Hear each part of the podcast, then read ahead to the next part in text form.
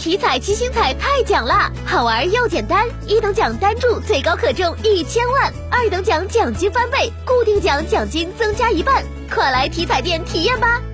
中国体育彩票。随着城市的发展，老手艺师傅已经越来越少。在这个流水线慢慢磨掉匠心的时代里，有这样一些被时光遗忘了的手艺人，他们历经岁月，却还依然坚守着手中的艺术，不为繁华易匠心。手工旗袍店的李广红便是这样一人。记者见到李广红时，他正在工作台上裁剪旗袍，从选料、量身到手工缝制、绣花，每一步都是如此的细致谨慎。别人量的尺寸我做不好，拿人毛做穿了百分之九十九不合适。一个衣服几十个位置都定位，那像马马虎走不行的。人来，哪怕下次不来可以，出门保证满意拿走。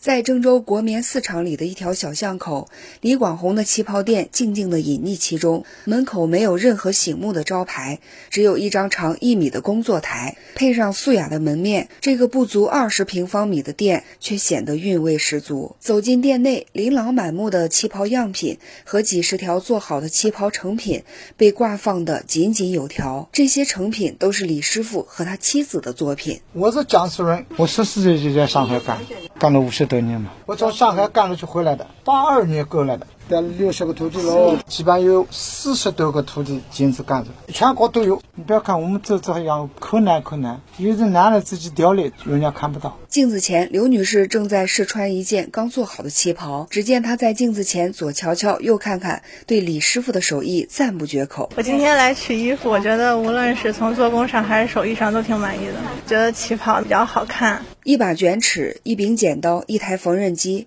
针线活的日积月累，让六十六。六岁的李师傅手指有些微微变形，他认为让顾客穿上手工缝制的旗袍都能开心美丽，这就是他的初心。在我们心里就感感觉把他们打扮的美丽漂亮就行，说这是我们中国的老传统，比较好看的呀，是我们国家的国粹啊！我天天啥都不高兴，看见大家穿衣服好，我高兴。